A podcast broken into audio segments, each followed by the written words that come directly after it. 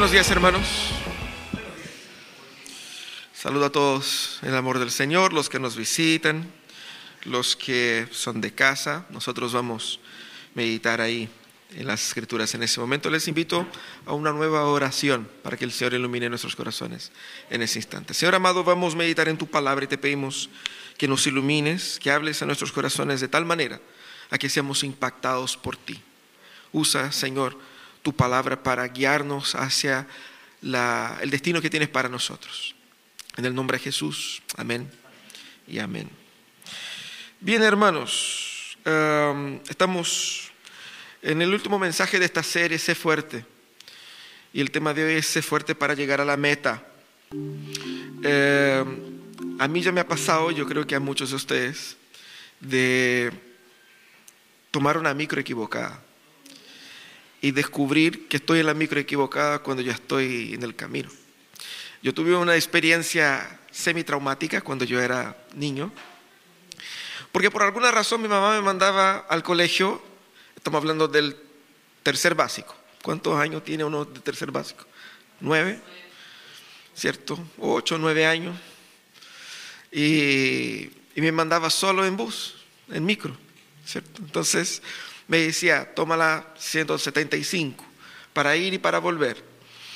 Eh, el cuento era que existía la 175A y por alguna razón esa 175A llegaba, tenía el mismo destino, el mismo terminal, pero pasaba por otro camino que no pasaba por mi casa. Entonces estoy en la micro, eh, regresando a mi casa, y en ese trayecto me doy cuenta que de un punto en adelante yo ya no reconocía dónde yo estaba.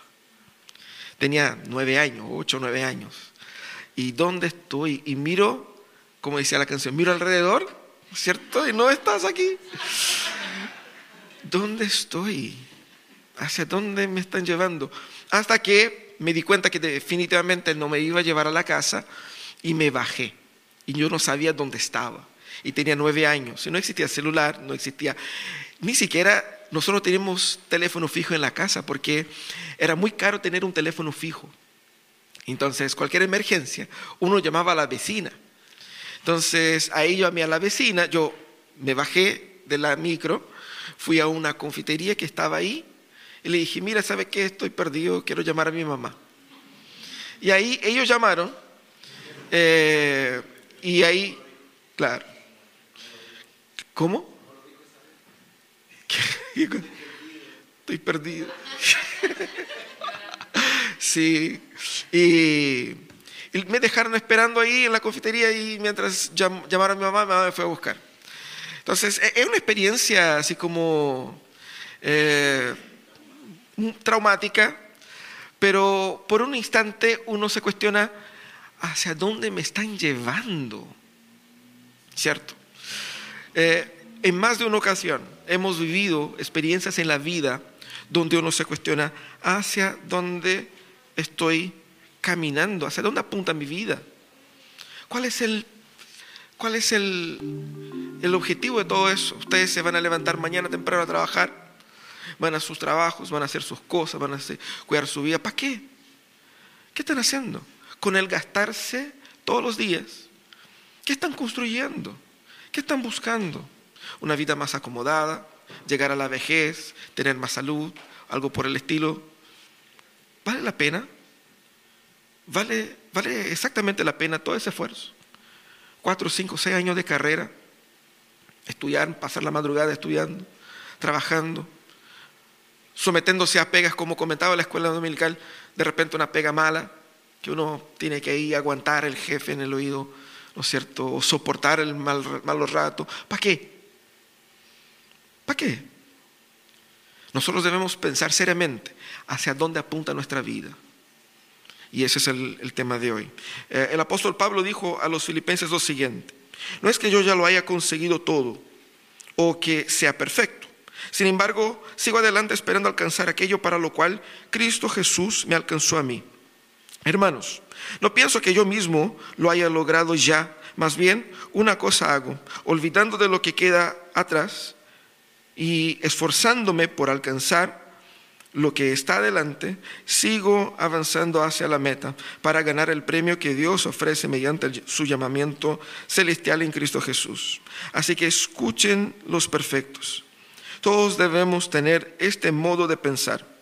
Y si en algo piensan de forma diferente, Dios les hará ver esto también. En todo caso, andemos de acuerdo con lo que hemos o con lo que ya hemos alcanzado. Pablo habla exactamente de este punto sobre hacia dónde apuntan nuestras vidas, eh, cuando él destaca a los creyentes de la iglesia de Filipos, eh, cómo ellos debían ordenar sus vidas en el mundo en el cual ellos estaban viviendo. Pablo escribe en ese capítulo, comenzando a hablar de ellos lo siguiente. Pablo está en la cárcel, escribiendo desde la cárcel para una iglesia que estaba siendo duramente perseguida por el imperio romano que los quería destruir.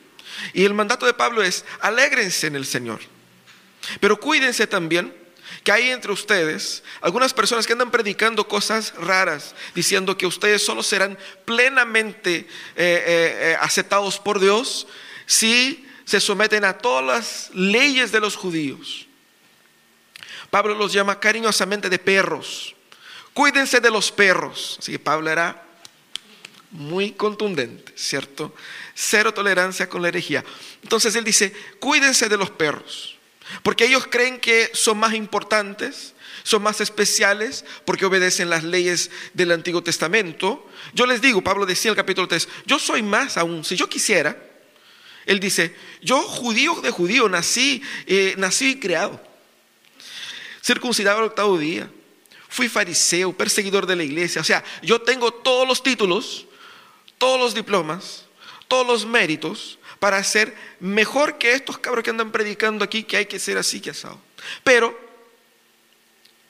todo lo que para mí era mérito lo consideré basura con el fin de ganar a Cristo. Es decir, la meta última de mi vida, hacia donde mi vida apunta, está en esa obra de Cristo y en la persona de Cristo. Dejé todo, mis méritos humanos, y todo lo que yo pudiera lograr con mi propio esfuerzo personal en pro de únicamente tener a Cristo y nada más, porque Cristo es absolutamente suficiente.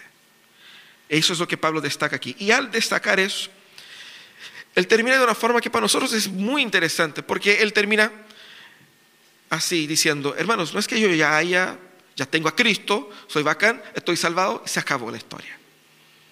Porque fíjate que así como muchos de nosotros pensamos sobre la vida cristiana, si yo me convierto, recibo a Cristo en mi corazón y soy salvo, se acabó la historia. Es más que nada hacer la hora para morir o que venga Cristo y se acabó.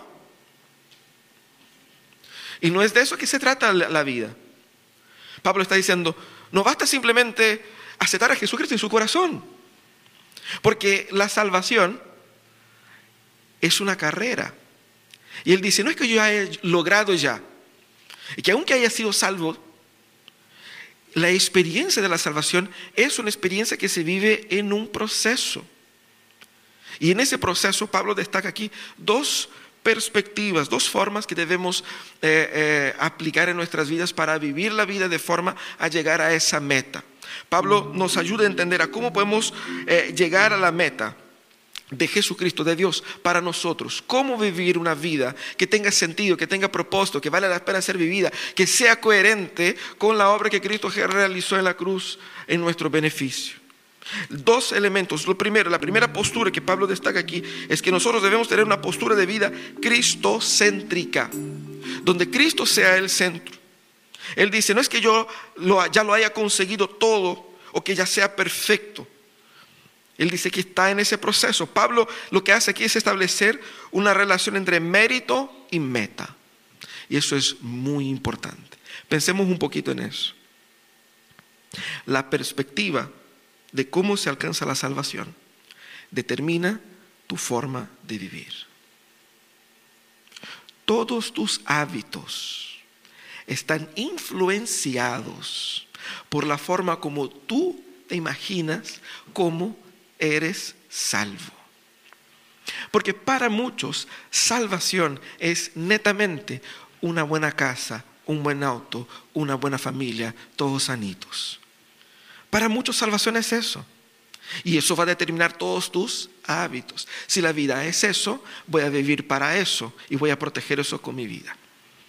Pero si la vida es algo más que eso, cambia la forma de vivir. Porque hacia dónde voy determina cómo voy. Y eso es muy natural. Si ustedes van de aquí a Brasil, por la distancia uno va en avión, ¿cierto? El destino determina el modo. Uno va a decir, pero puedo ir en bus, tres días en auto, ¿no es cierto? Unos tres días, se va ahí deteniéndose.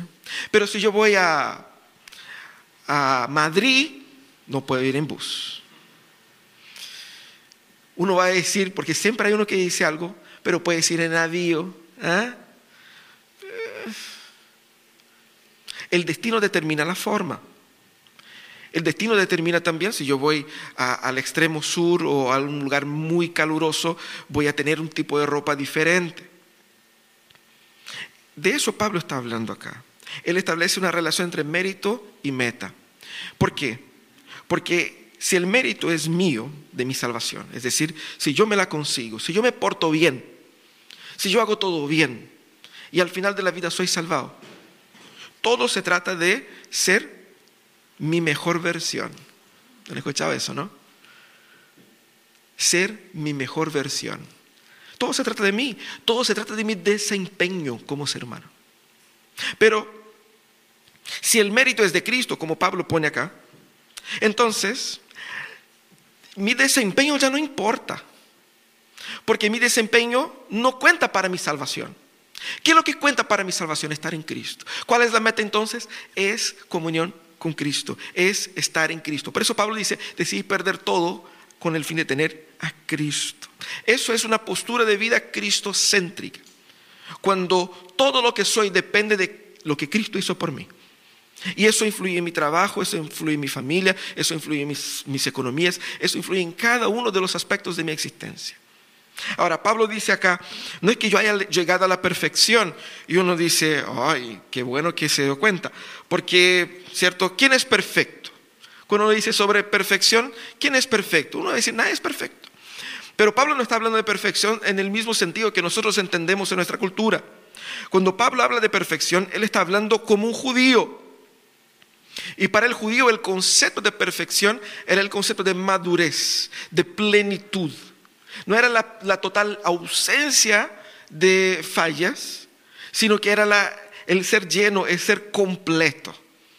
Y él dice, no es que la obra de Dios se ha concluido en mí, que yo ya estoy terminado, sino que Dios todavía está trabajando en mí. Eso es lo que él quiere decir. Ese es el sentido de perfección acá. Y la vida bajo la demanda de una perfección personal para ser aceptado por Dios. Yo tengo que ser perfecto moralmente en cada aspecto para ser aceptado por Dios. Hace con que yo tenga que lograr esa perfección lo más pronto posible. La vida en Cristo no depende de mis méritos personales, pero de una completa fe en Él.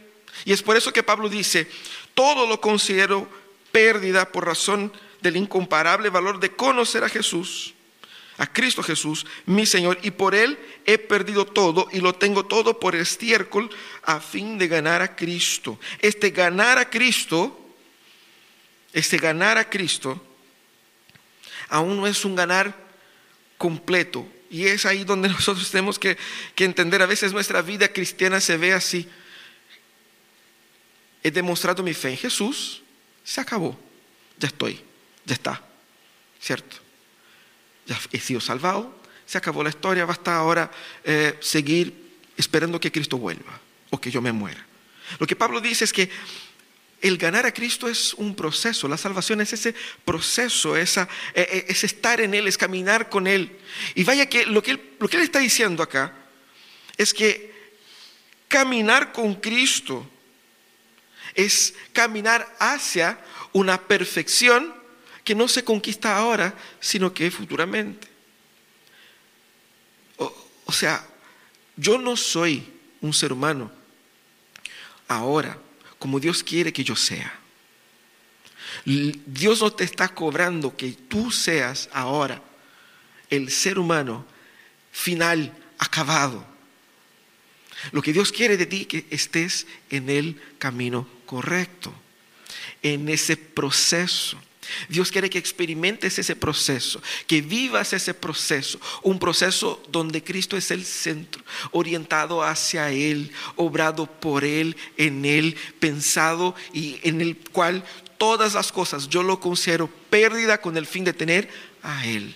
Nada más importa, eso es lo que Pablo quiere decir. Uno va a decir, bueno, yo no soy judío, entonces a mí tampoco me importa el haber nacido y haber sido circuncidado. Yo no, ¿qué, qué hago con esto, con esos méritos y con esa perfección acá?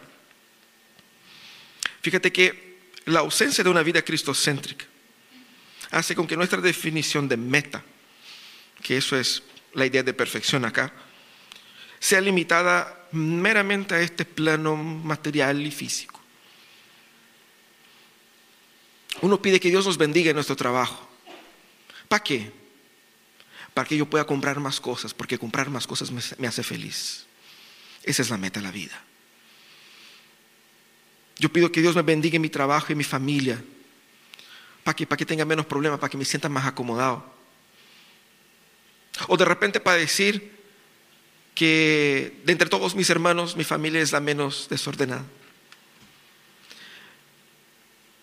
A veces nosotros estamos tan confiados en otros méritos, en el logro económico, en el logro laboral, en el logro emocional, y que descansemos ahí, en eso, todos nuestros esfuerzos. Para allá vamos. El objetivo es estar bien. Lo que Pablo va a decir es, el objetivo no es estar bien aquí en esa vida. Nosotros fuimos diseñados para algo más. Y la vida solo debe funcionar bien si es una vida funcionando en Cristo. Nosotros solo seremos seres humanos que están siendo seres netamente humanos cuando son y viven esencialmente para Cristo. Nosotros eh, separamos, delimitamos la vida espiritual de la vida material, del trabajo, del dinero y lo espiritual, lo, metafísico. Y, eso es intencional para ayudarnos a que podamos vivir intencionalmente para nosotros mismos de lunes a viernes, pero poner algo de Jesucristo encima, ¿cierto? Estamos viviendo para nosotros, pero metemos unos versículos ahí entre medio, para que nos sintamos creyentes, para que sintamos que Dios está aquí. O como cuando de repente uno está mal y prende así como unas alabanzas para que, como que para espantar los demonios, algo así. ¿No es cierto? ¿Ya te pasó? Sí, sí, todos hicimos eso. ¿Cierto? Como que para, espantar los demonios, como si fuera una cosa así, eh, para, no sé, levantar ahí las malas vibras y expulsarlas. No es eso lo que Dios quiere.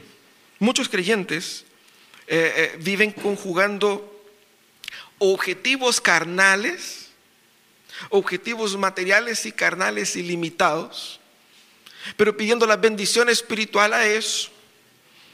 El Señor no tiene ningún objetivo y ningún deseo de bendecir tus pretensiones y tus proyectos carnales que fueron diseñados para guiarte hacia una meta que no es la meta de Él para ti. Dios te quiere bendecir para que tú llegues a ser lo que Él quiere que tú seas y no lo que tú quieres. Por eso que Pablo habla de la verdadera perfección. Ella está en que en alcanzar aquello para lo cual Cristo me alcanzó a mí. Cristo es suficiente para hacer con que yo sea pleno. Cristo me alcanzó y ese es el elemento más básico de nuestra identidad. ¿Quién eres tú? Yo soy una persona que Cristo alcanzó.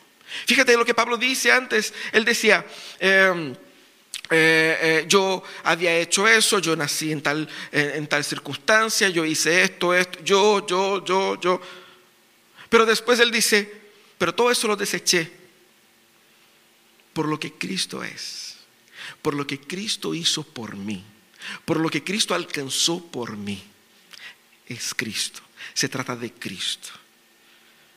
No soy yo quien construí este ser que se para aquí y vea mis buenas obras es Cristo. Se trata de Él. Esa postura de vida cristocéntrica te va a ayudar a tener una mejor perspectiva de hacia dónde estás yendo. porque solo puedes ir hacia donde Dios te quiere llevar. Una identidad plena es la identidad que vive dentro de la plenitud del plan de Dios para uno. Y el plan de Dios para uno es una vida cristocéntrica. Ahora, Dios tiene un plan para ti. Dios tiene una meta para ti. Dios tiene una historia, un destino, que no es meramente lograr más comodidad en esa vida, por más que eso nos cueste entender. Y hay un segundo aspecto, una segunda postura acá. Pablo dice que no solamente debemos vivir una vida cristocéntrica, pero debemos cultivar una postura de vida escatológica. ¿Qué garabato es ese? Escatológica. Viene de la palabra griega escatón, fin, que estudio del fin de las cosas, el fin de la historia. El fin de la historia cómo va a acabar el mundo, cómo, cómo todas las cosas terminarán, debiera ser una preocupación bastante importante para los cristianos. Porque Jesús dijo en muchas ocasiones que debemos vivir vigilantes porque Él vendrá. De, hecho dijo, vendrá como el ladrón que viene cuando no se espera.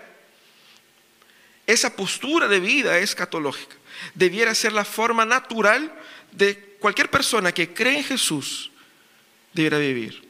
Porque Él dice, más bien, una cosa hago, olvidando lo que quedas atrás, esforzándome por alcanzar lo que está delante. Y yo me pregunto, ¿de qué delante está hablando Pablo? ¿Ya no ha sido salvo? ¿Qué más quiere Pablo? Si Dios, ya lo salvó, ¿qué más busca? ¿Qué es, eso lo que está adelante? Y es eso lo que él va a mostrar aquí. Él va a decir que la vida cristiana, ella es dinámica y no estática. La vida cristiana eh, es ilustrada acá como una carrera. Pablo muestra que en avanzar hacia un destino que uno todavía no ha logrado y uno piensa, eh, la vida cristiana se basa en creer en Jesús y cuando yo me muera voy al cielo. No es eso lo que Pablo dice, no es eso lo que la Biblia enseña. No que no es no hable de que cuando uno muera se va al cielo. Lo que la Biblia enseña es que no es eso como se debe vivir. Porque el cristianismo no se trata de eso. Pablo va a decirle que la redención es la restauración de la humanidad, llevándonos a una perfecta humanidad, pero claramente esa perfecta humanidad todavía está en un proceso, eso es lo que la teología llama de santificación, cuando uno progresivamente va siendo o, aprendiendo y siendo sanado de las consecuencias y de la presencia del pecado y va abandonando el pecado cada vez más y progresivamente. Y lo que Pablo va a decir es que el Pablo que yo tengo que ser, todavía no lo soy, pero Dios está trabajando en mí y yo estoy trabajando también para ser esta persona. Estoy trabajando para llegar a esa meta. Y eso es el cristianismo. Esto significa en un esfuerzo humano, o como uno va a decir, eso no significa un esfuerzo humano para conquistar la salvación, porque más de uno va a decir, oye, pastor, eso es, eso es porque está hablando que yo tengo que trabajar para ser salvo. No, Pablo no está diciendo eso. Pablo está diciendo, he sido salvado. Cristo me salvó. Pero Cristo me salvó para qué? Para correr esa carrera. Ese es el objetivo por el cual he sido salvado. ¿Para qué he sido salvado? Para ser parecido con Jesús. ¿Soy parecido con Jesús ahora? No, entonces estoy en el proceso. Eso es lo que le está hablando. Pero ese proceso tiene que ser vivido con los ojos puestos al final del camino, con los ojos puestos al final a la línea de llegada. Y eso es lo que él muestra acá. Pablo dibuja la vida cristiana como una vida que no es, que es dinámica y no es estática, estagnada, estancada, sino que es un proceso decreciente, de menos a más, de avance, de desarrollo. Ahora, lo que significa ese avanzar, primeramente, él dice, es dejar hacia atrás algo. Pablo dejó atrás su confianza en las obras de la ley su confianza en que su salvación dependía de que él fuera bien nacido, nacido en la tribu correcta, en el pueblo correcto, haciendo las cosas correctas. él dice, todo eso no me sirvió de nada. Tengo que dejar hacia atrás. Y constantemente él va a mostrar eso. La vida cristiana es así. Tienes que dejar hacia atrás todo lo que te quita del camino que Dios tiene para ti. Y eso es parte de la obra de Dios en uno. Tienes que abandonar pecados, costumbres, posturas, deseos, en pos de ir hacia esa, esa, ese fin que Dios tiene para ti. En segundo lugar, él dice avanzar. Voy avanzando. Y ese avanzar de él es un avanzar como del, de la persona que está corriendo, con mucho esfuerzo, logrando con su mejor determinación ahí. Lo que significa básicamente aquí, que es crecer, aprender, madurar, un proceso de constante desarrollo. La vida cristiana es dinámica porque ella te lleva a constantemente desarrollar, como Pablo dice en otro lado, desarrollar esta salvación. Porque la salvación es algo que Dios está construyendo en uno. Salvación es ser esta nueva humanidad, este nuevo ser humano. Avanzar es vivir de forma escatológica, es decir, pensando en el final, trabajando para llegar a este fin, con este objetivo. Y eso es algo bastante lógico cuando nosotros pensamos en, por ejemplo, armar un mueble. Siempre doy ejemplo de armar un mueble acá, ¿no es cierto? Armar un mueble. Uno tiene que ver la imagen, cómo queda esto armado al final tiene que quedar así. Esa semana me tocó armar una otra cuestión en la casa. Yo tenía que ver la imagen final, ah, al final queda así, con este lado para arriba y el otro para abajo. Pero tenía que ver las imágenes de él durante. Paso uno. Y a más de uno que es estúpido como yo, tiene que leer y releer, hacer y rehacer, ¿cierto? Eh, aprender a intento-error, a intento-error. Eh, pero las imágenes me mostraban el proceso y el final. El final es el paradigma. La pregunta es, ¿cuál es la imagen mental del final de mi vida? ¿Cuál es el estado final? ¿Hacia dónde estás corriendo? Eso es una postura de vida escatológica. Porque la postura de vida escatológica va a contrastar con una postura de vida inmediatista. Que yo quiero vivir mi mejor vida ahora. Y mañana los boletos, el amos de mañana lo va a ver. Tengo que vivir mi vida ahora. Y ese deseo inmediatista de vivir plenamente busca en cosas efémeras realización y plenitud en las cosas que puedo comprar, en las cosas que puedo construir, en las cosas que puedo obtener.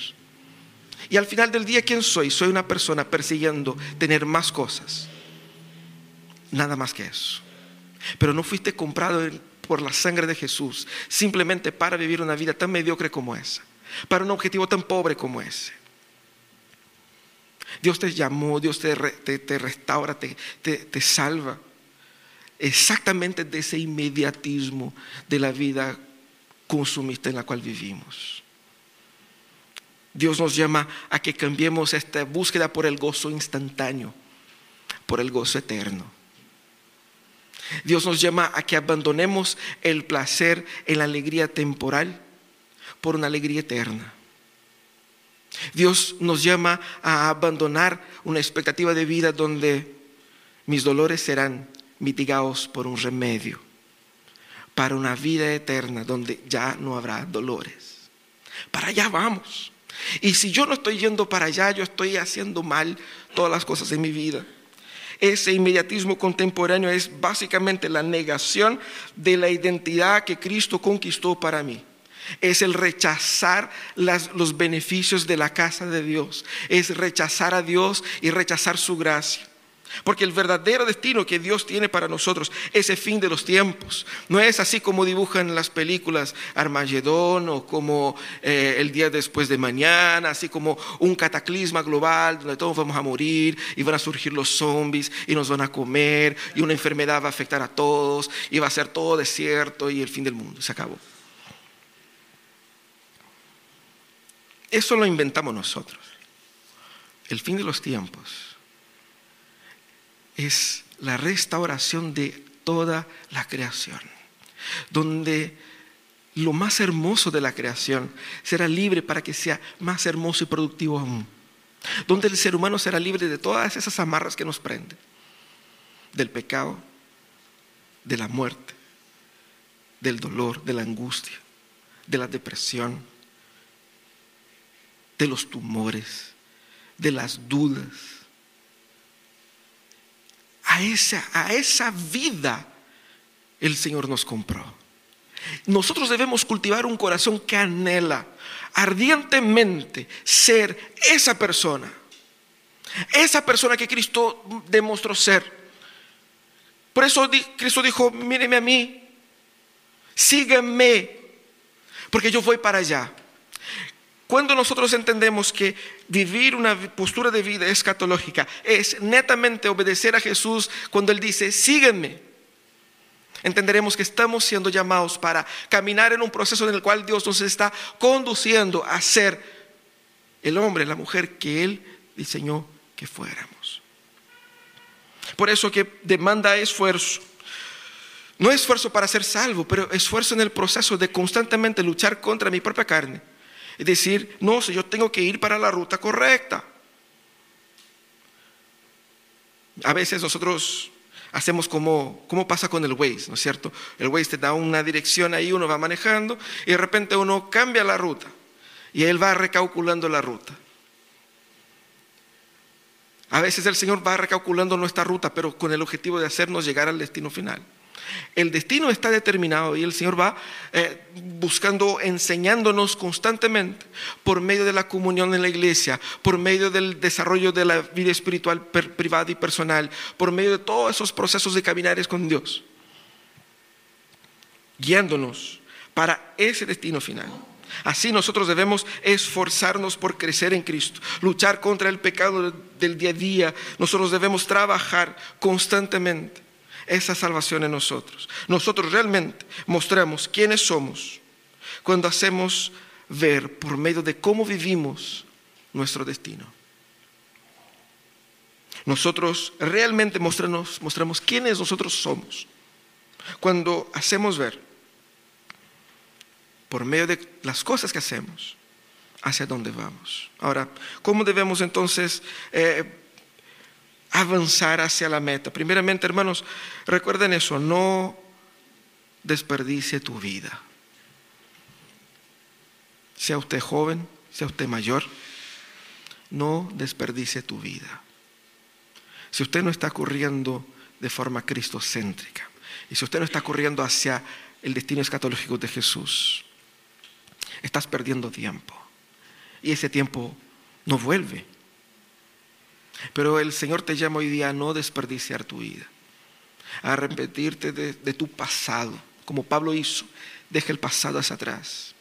Entrega todo para tener a Cristo. Y teniendo a Cristo, quiero vivir ese nuevo estilo de vida en Cristo. También nosotros debemos entender que eso implica, ser cristiano implica en un esfuerzo, en una dedicación intencional no solamente dejar hacia atrás lo que nos estorba, pero de ser intencional en querer ser como Dios quiere que seamos. Porque nosotros estamos siendo todos los días bombardeados por ideas, por filosofías, por pensamientos que quieren hacer con que nuestras vidas sea como de las propagandas de una pareja feliz al final de la tarde, relajados en la playa, el sueño de cada uno, ¿no? Ahí tirado en una hamaca, en algún lugar del Caribe, ¿no es cierto? Y uno así como que puedes vivir así toda su vida, no vas a tener ningún problema. Vas a tomar salud paz y te vas a sentir bien. O vas a tomar eh, eh, eh, cualquier remedio que te va a quitar cualquier dolor y todas las cuentas estarán pagadas. Si uno quiere, wow, eso, eso es vida, ¿no? Eso es vida. Eso no es vida. Puede parecer bonito en un momento, pero eso no es vida. Vida es algo mucho mejor. Si nos contentamos con ese poquito, estamos despreciando algo grande. Y mira lo hermoso. El Señor está mostrando que la vida verdadera es infinitamente mejor que el mejor de nuestros sueños para nosotros. Y lo que Él nos quiere decir es, abandonen todos esos deseos limitados, pobres, mediocres de vida, porque Él tiene un destino mucho más hermoso, pleno, rico, abundante, mucho mejor que todo eso para allá vamos. Y eso es lo que Él quiere que nosotros hagamos. Pero Pablo termina ese texto diciendo que vivamos según lo que ya hemos alcanzado. Y eso es bastante bueno, porque uno va a decir, bueno, que Pablo es Pablo, ¿quién soy yo? ¿Cierto? Aquí, un pobre miserable, no tengo el mismo, la misma teología, ¿cierto? Entonces Pablo va mucho más adelante que yo. ¿Quién, soy? ¿Quién soy yo? para? No, Pablo va a decir, si a ti te tocó difícil, avance en la velocidad que Dios te da, pero avanza. Yo no sé cuáles son las cosas que tienes que dejar hacia atrás. Yo no sé eh, eh, en qué sentido tienes que reordenar tu vida para que vuelvas a tener una vida en Cristo, apuntando hacia el final de la historia, en Cristo. Pero lo que sí sé es que tú puedes comenzar hoy día una nueva jornada que te va a guiar hacia ese destino.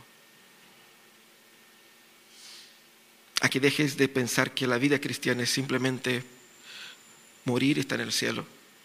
Es mucho más, es mucho más. Por eso que nosotros debemos entender que esa es una invitación de Dios a caminar con Él. Y en ese camino Él te va respondiendo, Él te va orientando, Él te va corrigiendo, Él te va sanando.